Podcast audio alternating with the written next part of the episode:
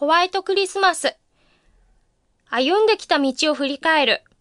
この道でいいのかも判断もできず、なぜか女性の一歩後ろを歩いていた。この道が少しでも幸福へ向かうならいいが、何か違う自分に変えられていくようで不安になる。たった数回食事しただけなのに、カカア殿下の圧力がもう内面から滲み出ている。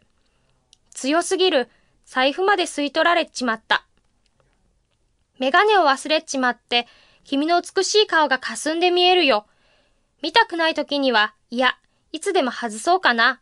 その方が夢があるもんな。かえって神秘的に見えてしまうことだってあるんだぜ。まずいと思ったが、酔った勢いで冗談半分、半分本音で言ってしまった。心の隅にあった不満と愚痴がポロって出てしまったのだ。これが致命傷、即彼女から見下り班の宣告を受け、恋の炎は鎮火した。このように根っからドジなもんで、恋の道に関しては数々の汚点を残している。後悔しても自分が選んだ女性だしな。自慢じゃないが逆に選ばれたことなどもない。取り散らかしたハートのトランプなら拾い集め整理もできるが、取り散らかした恋を拾い集めても一つになんかなるわけがなく、モテない身は淡々後悔しかない。いいか、男は恋愛の進行過程においてワンツーパンチが必要なんだ。最初の一発で彼女をこっちに振り向かせ、俺を好きになれ、俺に惚れるんだと引きつける。二発目はとどめの一発だ。焦っちゃいかんぞ。そっとハートにボディーブロー。これで決まりだぜ。と仲間は教えてくれたが、現実は違った。すんなりと逃げてしまったのだ。またも財布には小銭しか残らなかった。人の話は当てにならないというより、彼女もいず、モテない奴が指示すること自体からズレがある。同類の友達ってそんなものかもしれない。今年も終わりの12月。イブの夜は、イブを呪う輩たちが集う。かわいそうな恋に恵まれない男同士が一斉にブーブー愚痴を言い、去った女の集体を語る。イブーの集いだ。酒が入るから皆加熱する。そんな中、宅配便が届いた。なんとギフトセットだ。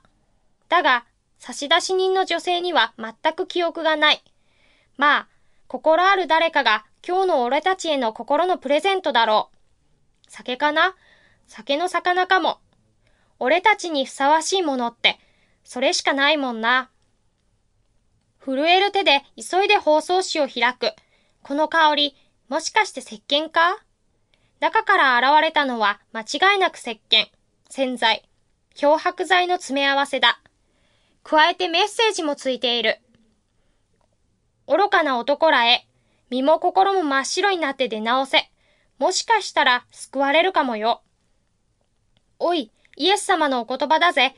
従わなくては罰が当たる。とりあえず風呂だな。一人しか入れないから順番だ。